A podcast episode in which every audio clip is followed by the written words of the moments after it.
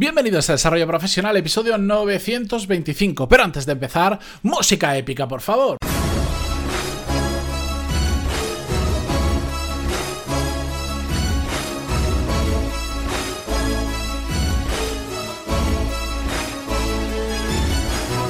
Muy buenos días a todos, yo soy Matías Pantalón y esto es Desarrollo Profesional, el podcast donde hablamos sobre todas las técnicas, habilidades, estrategias y trucos necesarios para mejorar cada día en nuestro trabajo. Hoy viernes, eh, ya sabéis que me gusta traeros episodios sin guion, sin escaleta, simplemente compartir con algo, algo con vosotros, algo que he estado pensando últimamente o algo que me ha ocurrido como es el caso de hoy, que os quiero eh, compartir una historia o mejor dicho, una anécdota que me ocurrió hace apenas unos días y que me llamó muchísimo la atención. Voy a intentar de ser breve, que hoy es viernes, queremos terminar todos la semana cuanto antes para irnos a descansar, así que... Mm, Prometo que seré breve y como siempre que prometo que seré breve, mm, esto se va a alargar más de lo normal, os aviso. Bueno, la cuestión es que resulta el otro día, eh, hace, hace alguna semana, porque esto ha ocurrido en un periodo de tiempo, em, o sea, se ha alargado en el tiempo en varias ocasiones, ahora entenderéis por qué, iba con mi mujer al centro de salud, le tenían que hacer un análisis de sangre o pinchar, me pierdo, porque yo para estas cosas soy muy aprensivo,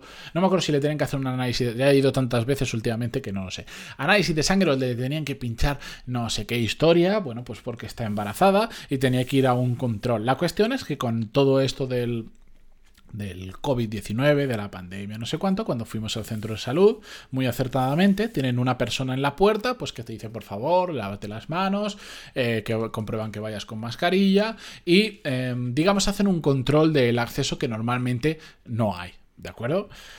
Pero me llamó muchísimo la atención, inicialmente, que esta persona que había en la puerta, aunque eh, no dudo para nada de que sus intenciones eran las mejores del mundo, porque está ahí en su trabajo y, y, no lo hacía mal, tenía una...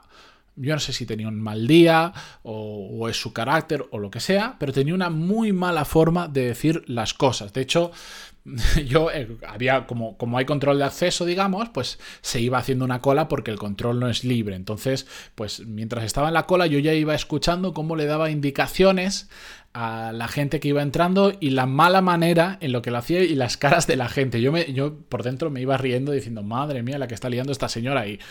Eh, la cuestión es que decía una cosa que me llamó muchísimo la atención y después me volvería a llamar unos días después más aún la atención y os contaré por qué. La cuestión, cuando llegamos era nuestro turno, eh, aparte de, eh, vale, tiene la mascarilla así, gel en las manos, todas estas historias, eh, le preguntan a mi mujer que dónde va, pues ya le explico, voy a sacarme sangre a la, a la puerta no sé cuánto. Y la mujer mm, literalmente dijo, a ti te permito entrar, refiriéndose a mi mujer, lo dijo de bastante malas maneras, pero a ti no te permito entrar y te tienes que ir.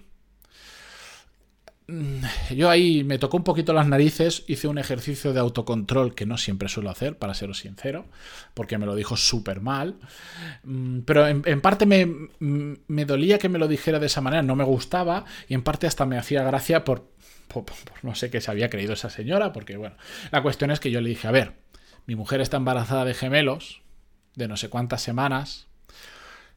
Está mareada ya, ahora mismo está mareada, no puede estar mucho tiempo de pie. Además le van a pinchar, le van a sacar sangre me da miedo que no cuando esté con la enfermera allí, sino que en el camino de ida vuelta se maree. ¿Le importa si yo entro también y le acompaño? Yo no voy a entrar a la consulta final, pero al menos le acompaño en el proceso, que no, en el, caminito, que no hay nadie. En, era un centro, es un centro bastante grande, que no había mucha gente, se hacía cola por el control de acceso, pero no es que dijese se estaba rotado y no, no había prácticamente nadie. De hecho, teníamos que ir a una plata superior que no había, cuando subí no había literalmente nadie. Entonces la, mujer me miró así con una cara rara, vio a mi mujer, la cara que tenía mi mujer, que ya estaba pálida, y entonces me dijo, bueno, si es así, yo, pero además me lo recalco, yo te permito el acceso al centro, pero yo te lo permito. Y me lo repitió, que, que yo me quedaba un poco flipado, yo te lo permito. Bueno, en ese momento, pues me llamó la atención que esta mujer se refiriera a eso y que diera que utilizase ese tipo de expresiones y de como indicaciones, porque a mí, a mí esa señora no me permitía ni me podía dejar de permitir absolutamente nada. Yo tengo el derecho a acceder al médico y además cumplo todas las condiciones. No es que dijera, voy tosiendo y, y tengo un cartel que pone estás enfermo del COVID. Para nada. De hecho, tengo hechas las pruebas y no tengo absolutamente nada.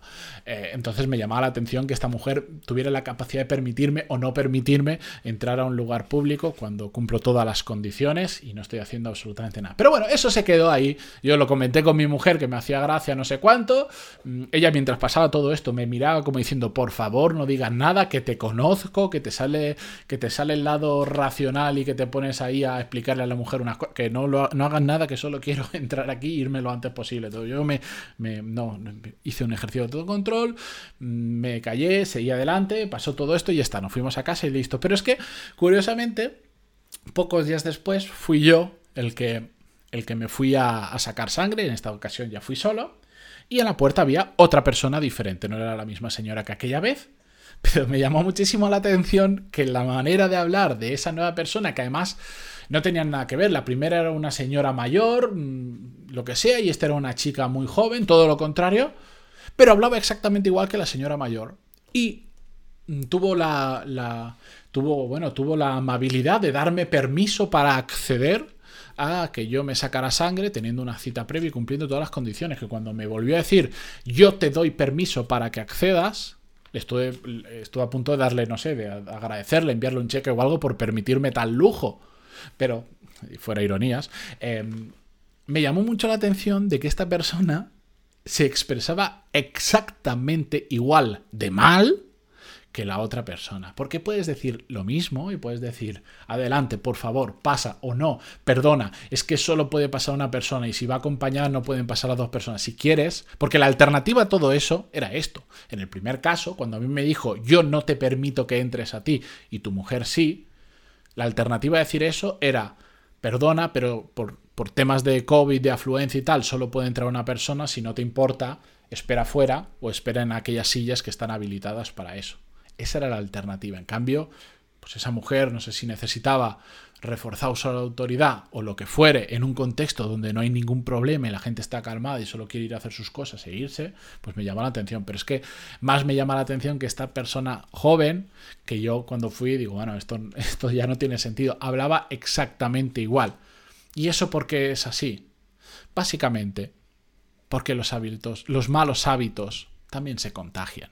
Y yo me imagino que esta chica, una de las dos, ha aprendido de la otra, ha visto cómo lo hacía la otra y entonces sin ningún tipo de reflexión de decir, ¿es la forma correcta de dirigirse a otro ser humano en este contexto, a otra persona? ¿Es la forma correcta? Sin hacer ese tipo de reflexión, pues dijo, yo copio. No sé si copiaré a la joven a la persona más mayor o la más mayor a la joven, me da igual.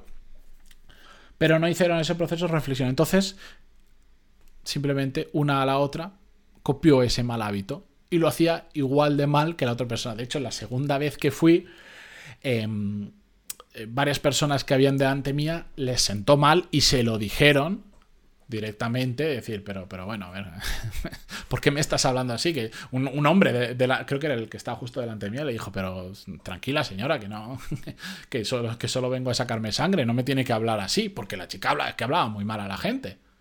Pero es que hablaba igual de mal que la otra señora apenas unos días antes. Por eso, eh, hace no mucho, hace dos, tres semanas, hablábamos sobre el tema de la inercia al hacer las cosas. Vemos cómo lo hacen otros y sin ningún proceso de reflexión, lo hacemos exactamente igual. Esto a veces nos puede salir bien y en otras ocasiones, como en esta, nos puede eh, salir mal. Y aquí, porque en, no sé, pues el momento en el que yo fui, estás hablando con gente civilizada, y entonces pues no te pasa factura. Pero si tú hablas, por ejemplo, así de mal a una persona que viene con un problema que no es su día o lo que sea, ya tienes un lío montado ahí. Un lío montado, pues porque al final le estás. Tú imagínate que viene una persona que tiene muchos problemas, que está. que le falta una gota para que colme el vaso de su paciencia y justo le dices eso. Se va a liar. Se va a liar. Por simplemente la forma en la que te has dirigido a esa persona, no por nada más.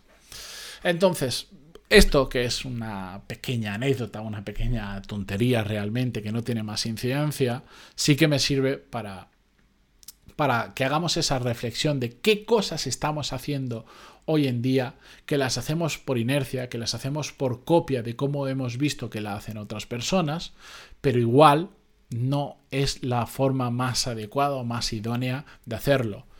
En el tema de gestión de personas, esto se ve claramente.